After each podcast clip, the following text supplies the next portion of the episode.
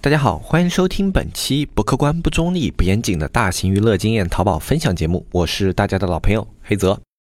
一片叶子可以遮目蔽日，一番良言可以醍醐灌顶。我们在前方披荆斩棘，希望后来者一帆风顺，共享商业智慧，共享创业成功。欢迎收听本期纸木淘宝内训。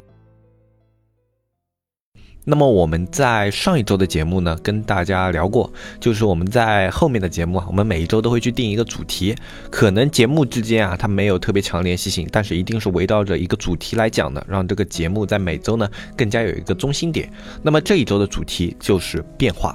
其实，对于很多的中小卖家来说，是否要去选择变化，要不要变化？那么，这对很多人在去创业遇到瓶颈期的时候，都是一个问题。那很多的中小创业者会很纠结，特别是对于有一些他们已经做出了一定成绩的人啊，这个选择就更加艰难了。比如说自己白手起家，哎，从零开始做了一家淘宝店，那么这家淘宝店呢，在运营了一年或者两年以后呢？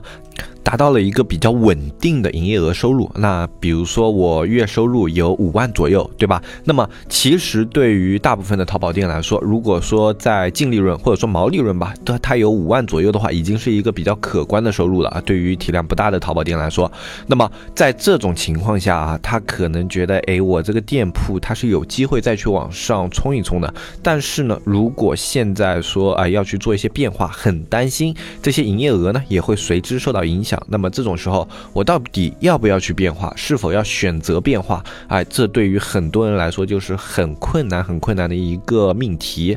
这一周呢，我们就去跟大家聊一聊关于变化的选择的一些内容啊，就像我们在创业的过程中，哎，我们要不要去变化？什么样的节点去变化？变化的时候有什么样的一些思路？我们这一周都会去聊类似的一些东西，希望这样的一些经验啊，或者说我们以前的一些选择，可以给大家作为参考。那首先从我个人的角度去聊今天这期节目啊，我们先去抛出一个。观点啊，变化是不是好事？实际上，就我作为一个比较长时间的创业者来说，我个人觉得，在创业这条路上的话，改变就是一件好事。当然，这样的改变它是有前提的，并不是说我想到怎么改我就怎么改啊，就比较随心所欲。那这样子去做改变的话，没有什么太大的意义。呃，其实可以拿我自己来做个例子吧。其实像我的话，也是在装饰画这个行业做的比较久的嘛。其实中间也经历过很多次的一些改变。呃，装饰画这个行业呢，它在这段时间发展还是特别特别快的，因为可能跟就是整体的这种装修的这种风格啊，它一直在变。画是有关系，就以前啊，就我最早做装饰画的时候啊，装饰画的风格还是偏于比较老旧的那种风格啊，大家可能看到过，呃，就是那种框条呢是比较厚实的啊，就比较宽啊，就简单的来说是比较宽，然后会做的稍显浮夸，有点像那种婚庆的相框啊那种感觉，然后里面的图案呢也是更加偏向于当时的主要的购买年龄层。也就是像呃，类似于像中老年那一块审美风格那样的去偏近的，当时整体的市场的主流就是这个样子。然后最早的时候呢，因为我们当时有做那个婚庆这一块东西，然后有这样的一些材质，最早呢也是从这一块去切入装饰画这一块市场的，就去做这一块的淘宝店这样的一个市场的。所以最早呢，我们是跟市场上的主流产品是一模一样的啊。那么在最早的时候会觉得还可以，因为当时的整体的淘宝。都是啊，刚刚开始是发展没多久嘛，然后我们当时这样的一个入局算是比较早的一个入局，所以整体环境在一段时间的运营之后啊，哎，至少可以看到它有销量，然后啊，它会有一定稳定的流量啊。那那个时候还没有这么强的意识啊，只不过在当时看来就是它会稳定的能卖出去一些货啊，而且我们只需要再去做这种工厂同时啊，把这些货给跑出去就可以了。哎，当时就觉得还可以，然后就这样做了。大概有一年多，呃，接近两年吧。然后当时的装饰画市场上出现了一批特别新的产品。那对于当时来说，这一批特别新的产品呢，怎么去描述？呃，有点接近于像北欧风格啊，就是它的框条呢。啊，非常的简单，就比原来那种框条细了特别特别多，然后就是一个长方形的这样的一个呃框，然后当时还会有一个玻璃面啊给它盖在上面，就用那种有机玻璃，也就是有点像塑料那种材质啊盖在上面，然后里面的画面呢也开始变得更加年轻化啊，呃有点那种卡通的，或者说呃有点小清新的那种北欧风格那种画面啊就开始出现了啊，这是在我们做装饰画两年左右的事情，但是当时做这样的店铺呢。呃，就我们熟知的啊，当时整个淘宝啊，我们观察的时候啊，只有那一家。而且当时它的价格卖的特别特别的贵啊，就装饰画在当时啊，可能就是那种正常尺寸的一些装饰画啊，比较早的时候可能呃，因为市场整体的竞争环境很恶劣嘛，卖个十几块啊、二十几块啊比较多。然后它当时的起价就有那种三五十的，然后其实对于当时的市场来说，价格幅度提高了很多，然后风格也完全不一样，挺吸吸引眼球的。但是最早的时候啊，没有马上的跟进它啊，我们当时就觉得呃。自己的线下工厂有一定的线下的单量，然后线上的话它能够售卖就好，没有把重心放到线上，啊，然后就这样又做了大概有小半年啊。后来我们发现那些新的店铺啊销量特别特别好，嗯，然后就去考虑了一下中间的一些逻辑关系，其实特别简单，就是简单的逻辑啊，就从当时我们的思考来说，因为它这样的画面更加贴合于年轻人，然后它的画面呢也更加适合于现在这种最新的年轻人的一些装修的风格啊理念啊。更加的合适，然后包括整个淘宝的主要的购买群体啊，实际上还是偏年轻化的。就在当时那个时间段的时间段来说啊，肯定是偏年轻化的。可能说像当时的十几岁到二十几岁的人群，可能是淘宝最主力的一个购买群，因为当时的淘宝还不算是一个特别普及的一个产品嘛。那么随着这样的一些思索，我们就觉得这样的一个商品啊，它可能在比较长的一段时间内啊，都是。会更加的适应于市场的，所以在这样子看它发展了小半年以后啊，包括它的数据以及各方面的销量指标都不错的情况下，我们也选择了跟进这样的一批商品。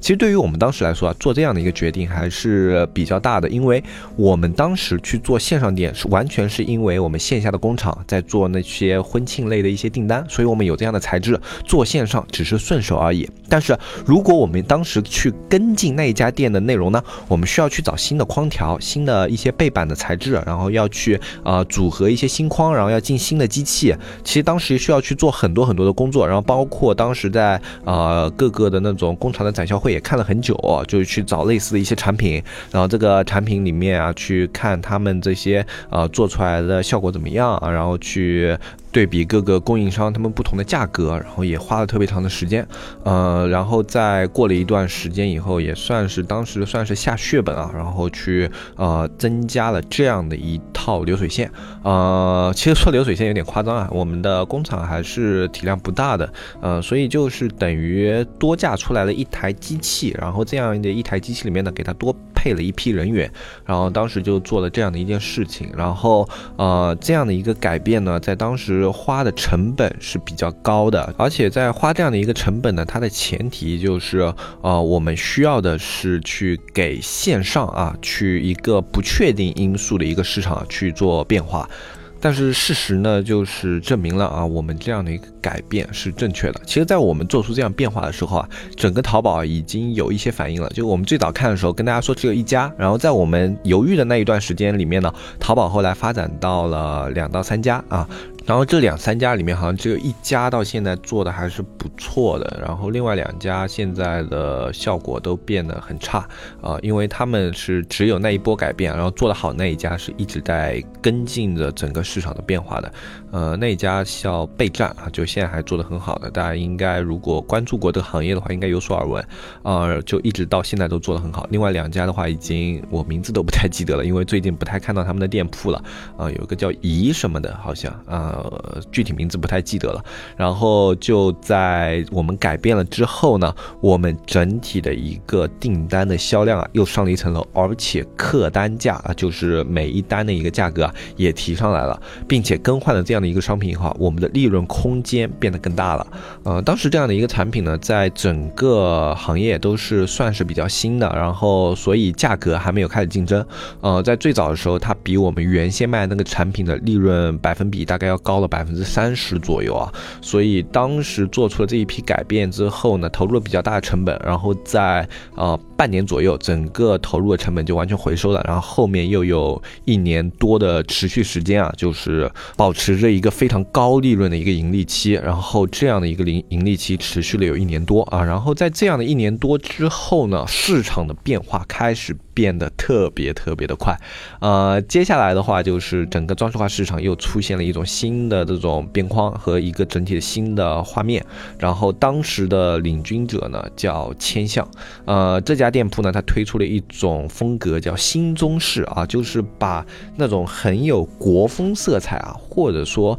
呃特别有那种个人特色的一些作品，然后配合上一种极细的框条，这种框条甚至不在边缘，它只是在最外围啊帮。你围了一层，然后中间的布上面都不需要有那种玻璃面啊，它上面就涂了一层胶啊，这种防水胶啊什么的，就涂了一层这个东西。然后它当时这样的一个风格进入市场，也是定义了比当时所有的产品都要去高很多的一个起价啊。它的这个起价就更厉害了。我们之前说了，我们改变这种框条啊，它的一个起价是在三五十左右，对吧？然后当时千象入局的时候，他们那个产品的起价起。起价就要到九十左右，然后整体的画贵的话要卖到五六百一幅，啊，这是一幅工业画，你要知道它是一种那种就是纯流水线生产的，不是说有任何手绘元素的，然后就这样的一幅画，然后当时最贵的他们单幅就要卖到五百多六百多，呃，这在当时的市场来说很难想象啊，因为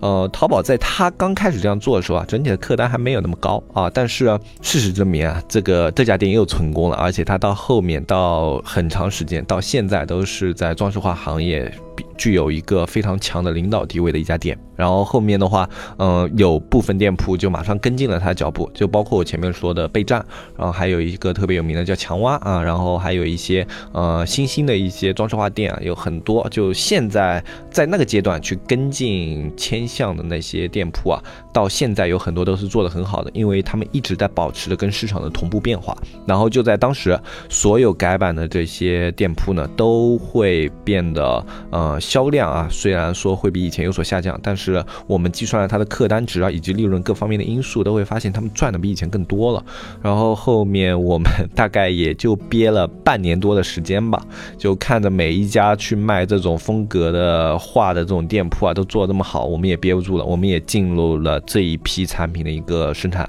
啊，然后去跟进这一块的市场。我们每次都会慢个半年左右，不会慢特别久，会慢个半年左右。然后在这这半年左右的时间呢，然后我们就会发现这个市场会真的很不错，就自己入局以后就会发现它真的很不错。然后这样的改变在后面还有两次，我就不过多复述了，在后面还有两次，呃，这两次所有的就是我们去跟进市场做的变化，没有一次给我们带来亏损。呃，会有那种短期的，就比如说早期投入以后啊，效果没有马上出来的，这种是有的。但是以长期来看，比如说我们做了这样的改变以后，在调整了运营方案，调整了自己的一些运营策略以后啊，要在一年和两年时间内还要亏损的一个都没有。就所有的改变，所有的变化。不管是投入的精力来说，投入的财力来说，呃，我们在最后都是能够把这些投入给扭转过来，让它形成盈利。所以说，在我们这样的一个行业里面，就是你不去跟着市场去变化的话，就终将被这个市场淘淘汰。就跟我之前说的，就是最早那两家店，它虽然是最早在装饰画这个行业跟着去变化的两家店，但是它后面的节奏后续没有跟上，那么后面它就逐渐逐渐会去被淘汰。在淘宝这个行业，我们已经建了很多这种店铺了，就是它可能一时之间啊呼风唤雨啊，在你的类目前十、前三甚至前二这样的店铺，它如果没有跟上整个市场的大趋势的话，或者说它非常的倔强啊，就是说我就是不要去改变啊，不要去跟你们这种新的东西啊，非常倔强的话，很容易就被时代淘汰在后面。像我们这个类目的话，唯一一个啊，就是说一直在做。一种风格到现在都没有淘汰的一家店铺呢，也是非常神奇的一家店铺啊，它叫陈舍，然后它一直做的就是那种非常非常贵的那种呃木质外框的那种挂画，然后它的挂画呢一直要卖到一千多以上。他呢就是最早就定位了这块领域啊，我只卖一千多的画，然后这个画它也并不是手绘，就很正常的画，不是手绘画，不是油画。呃，现在有那种装饰画卖那种一千多的油画的特别多，但是像这种版印画，就是卖到一千多的，或者说八九百然后起价这样去卖的店铺呢，只有他。在这个行业一直是做的都比较成功的，呃，但是呢，他即便是一直在做同样的一件事情，他也不断在变化。他会最早的时候就很简单，跟大家一样卖，然后就只是材质什么标的比较好。然后后来他引入了一些概念，就是说去说他的画是版画，有什么正版的版权啊，就引入概念。然后后面又去。在自己的店铺里面去打造出了一个团队形象啊，就各种各样的。他也在这么多年啊装饰画的一个运营的过程中啊，不断的在改变他的一些方案，他的一些运营方针。虽然总体的方向不变，但是他会在他的运营模式以及传达给客户的一些信息上面啊去做各种各样的变化。所以说这一期节目呢，给我们这一周的主题定一个基调。改变它一定是一件好事，特别是对于创业者来说，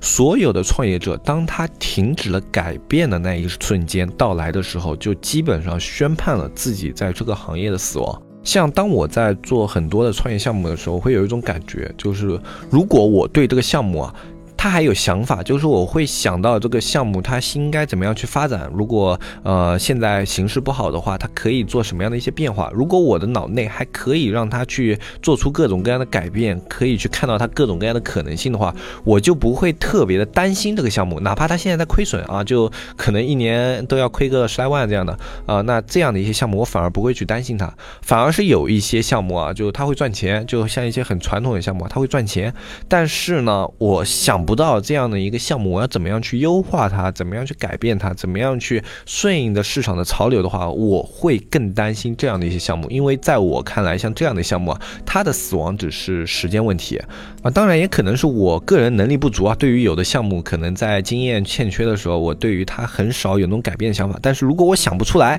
那我就会觉得这个项目很难。但只要我的脑内对于这个项目，它还有着各种可能性的变化，可以想出来它各种各样的一些。些可以实行的操作的话，只要我脑内有对他有想法，那我就不担心这个项目。所以我觉得，作为创业者来说，不要太畏惧去给自己的项目做出改变和变化，哪怕它比较大刀阔斧，只要你觉得有用，只要你觉得它有操作空间，它改了以后会让你觉得它的未来发展更加清晰的话，那我觉得就可以去尝试它。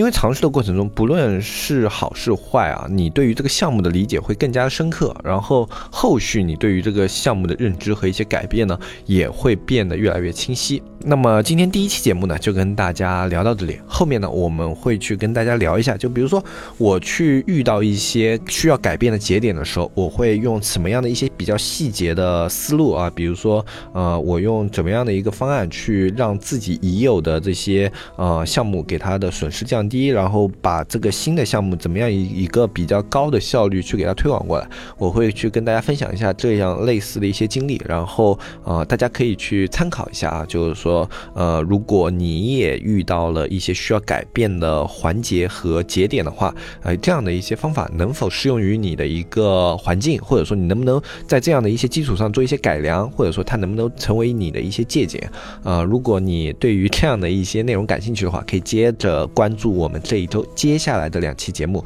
对于那些正站在十字路口比较迷茫的一些创业人的话，希望能够帮助到你们。好，那么今天这一期节目就说到这里。如果大家想要学习更多的淘宝教程，想要去呃吸收更多的淘宝干货的话，可以加入我们的社区。我们社区的加入方式是添加微信“纸木电商”的拼音，去添加我们的客服小安啊。具体的加入方式在我们下方的图片详情页里面都有，大家可以看一下下面的图片详情。那么我是黑泽，我们下期节目再见，拜拜拜拜拜。